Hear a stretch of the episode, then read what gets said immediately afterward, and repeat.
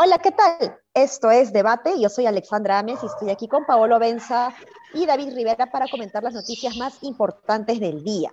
Y bueno, empezamos con una noticia en realidad que viene de ayer, eh, que saca eh, Epicentro. Gracias a Epicentro hemos podido saber que eh, se ha determinado que em, en el próximo eh, en el, próximo pleno del Congreso se va a debatir estas normas tan criticadas y tan analizadas aquí en este espacio respecto a la reforma universitaria, o mejor dicho, respecto a la contrarreforma universitaria, ¿no? Entre, entre estos cambios que se están buscando eh, debatir ya en el pleno, es decir, ya no estamos hablando en la comisión, sino ya de pasar al pleno, eh, estamos hablando de em, la generación de la autonomía, entre comillas, universitaria, ¿no? Lo que implicaría quitarle todo el poder a SUNEDU como entidad regulatoria y eh, empoderar o fortalecer lo que antes conocíamos como la Asamblea Nacional de Rectores, en donde los rectores decidían entre ellos mismos, autónomamente, ¿no? Por eso se dice autonomía, eh, lo que mejor les podía convenir para ellos, ¿no? Evidentemente, en un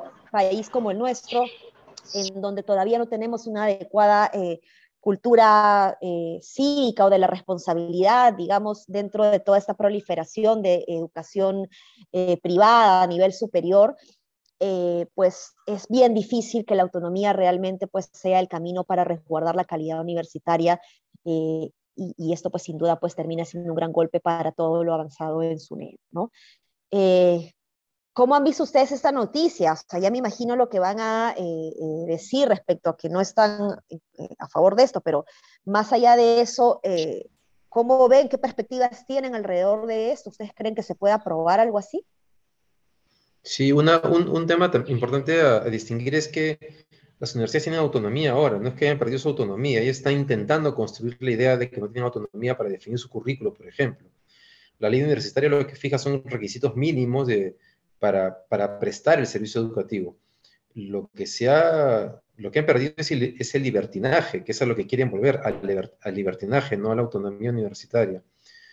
Este, eso, y lo segundo es, un tema que hemos conversado en las semanas previas, y es que si estas cosas pasan en el Congreso, con bancadas que se supone representan a la derecha y con otras que se supone representan a la izquierda, demuestran que más que un problema ideológico, lo que tenemos ahora en el Perú con total claridad es la representación política de la informalidad y de la ilegalidad, que nos está ganando el partido y que lo va a seguir ganando porque no se ve en el horizonte ningún partido político con la capacidad de hacer una propuesta que contrarreste este tipo de impulsos contrarreformistas.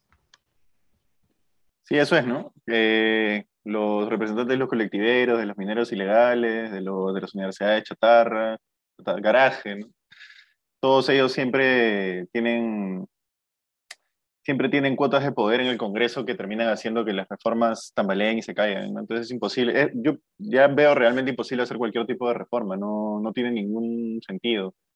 Es como un nudo gigante que es imposible desanudar, porque una vez que intentas desanudar un pedacito, es como que el nido se vuelve a anudar solo, porque, digamos, cualquier ataque a intereses de, de esas cuotas de poder es inmediatamente rectificada. ¿no? Y creo que lo único que teníamos era la reforma universitaria y se la van a tirar para atrás sin ninguna duda. Y ya lo dije yo en este podcast como dos veces y se materializó inmediatamente en la realidad, a pesar de que la gente creía y decía, no, en el Twitter defienden un montón la reforma universitaria, seguro va a haber una defensa cerrada de la reforma universitaria. Y la verdad es que no, hicieron una marcha y fueron 100 personas, 60 personas, y habían básicamente militantes morados convocados por el mismo partido que se habían organizado a través de las redes del partido y un par de congresistas del Partido Morado, no mucho más. Fue bastante patético, la verdad. Y es evidente porque es una cosa que nadie está dispuesto a defender como, como en la calle, no, no desata ningún tipo de pasión, entonces básicamente no hay nadie que le defienda. Yo creo que ahora Tamara Arimborgo debe estar en su casa diciendo, bueno, ¿por qué no me tumbé yo a la reforma? ¿Por qué retrocedí tanto por vergüenza cada vez que intentaba tumbarme la vida de escándalo y yo retrocedía? Ahora estar diciendo, hubiera ido con todo porque igual nadie le iba a defender en la realidad. Así que nota pesimista de mi parte, la verdad. No, pero yo creo que, o sea, te doy la razón respecto a, que no es una reforma, digamos, popular, que desata pasiones, digamos, en donde uno eh, eh, salga a las calles indignado, ¿no? Eh, los, propios estudiantes afectados directamente por la baja calidad o la pésima calidad universitaria, lo que quieren es, es, terminar su universidad y a ellos no les cae bien la noticia que una universidad cierre, por ejemplo, ¿no?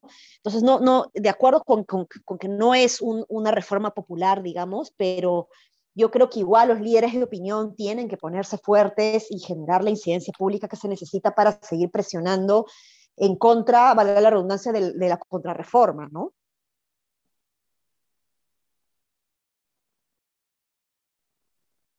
Básicamente eso. ¿Hola? Sí. Sí, Rolame. ok. Se me fue la señal, se me fue la señal un momento, pero ya estoy acá. Bueno, no, era eso, ¿no? O sea, yo creo que, Vamos a ver qué pasa de aquí el jueves o viernes. Pues, Ojalá que efectivamente se movilicen algún tipo de, no sé, de fuerzas sociales, políticas, no sé. Algo que puede evitar el retroceso. Sí, pues bueno, vamos a ver qué pasa. Bueno, yo quería tocar otro temita que eh, ha estado eh, pasando el fin de semana, un, casos de la vida real, digamos que se han convertido en, memes, en imágenes, en, canciones. Em, y que no lo llegamos a comentar ayer, que me parece interesante comentarlo aquí entre los tres. Y es el caso de este chico, que el video, mejor dicho, ¿no? Donde se ve a un chico, a un joven de unos 19, 20 años aproximadamente, em, le está gritando a unos serenos, ¿no? Le grita a unos serenos, los está tratando muy mal.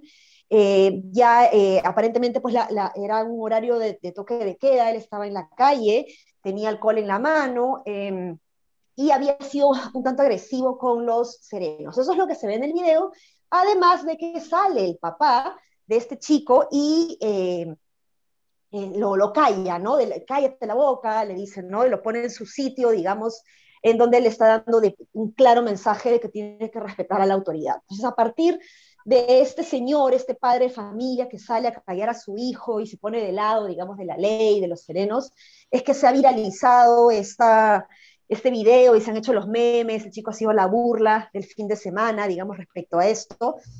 Eh, y me gustaría saber qué opinan, ¿no? Sin embargo, justo hoy también he, estado revisando un poco más sobre la nota y hay eh, algunos videos eh, adicionales, complementarios, que lo que indicarían es que el chico en realidad no estaba tomando en la calle, sino que fue a recoger un delivery y que eso está permitido, ¿no?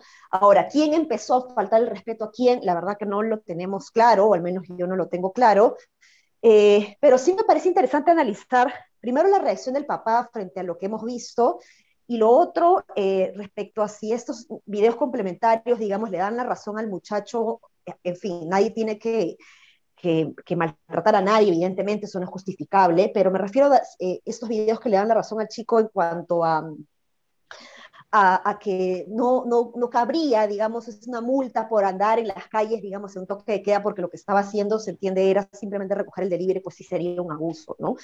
¿Cómo han visto ustedes esta nota? Em, a mí me... Dale, Pablo. No, dale, dale. Dale, dale.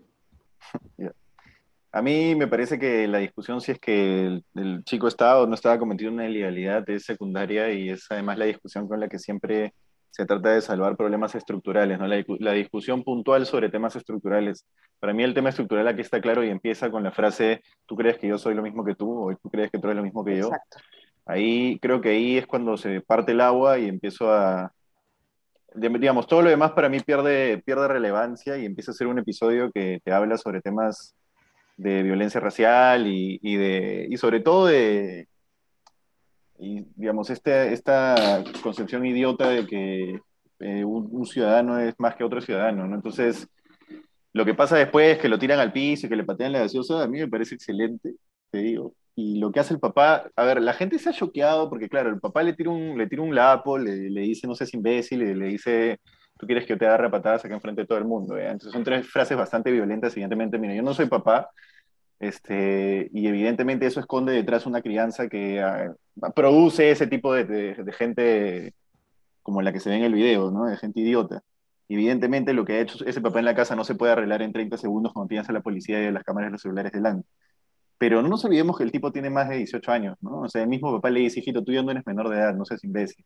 Esa es la frase que a mí me quedó más, más marcada de todo lo que el papá le dice, ¿no? Porque el tipo tiene más de 18 años, debe tener unos 20, 21, porque no tengo exactamente la edad pero es mayor de edad. No le ha tirado un sopapo a un niño, ni a un adolescente, ni a una persona en formación.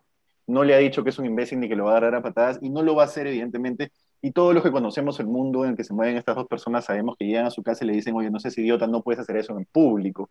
Pero no es que realmente le va a hacer, le va a hacer daño o lo va, lo, le va a hacer más cosas de las que ya le hizo ahí en la calle. Entonces, a mí realmente no me, no, me, no me suena tan chocante lo que el papá hace, me parece que es un acto por lo menos de reivindicación de los serenazgos que están ahí, que han sido maltratados por esas frases y, y no me extendería mucho más que eso. Sí, sobre el tema del video que pasó Julián Oxenford, que pone, o sea, claro, porque en el video que se conoce primero, él aparece como el violento, ¿no? El que está agrediendo al serenazgo. Y claro, hoy día apareció este video anoche de, esta, de este, desde arriba, donde pareciera que el serenazgo es el, que comienza un poco la agresión. El problema con ese video es que como no tiene audio, no sabemos qué cosas están diciendo, o sea, porque una opción es pensar, claro, el serenazgo se puso violento porque estaba loco, o tal vez em, el chivolo le estaba diciendo algo. Y de lo que hemos conocido, este, de lo poco que dijo y de cómo actuó este chico, es muy probable que el chico le haya estado diciendo este, varias cosas, ¿no?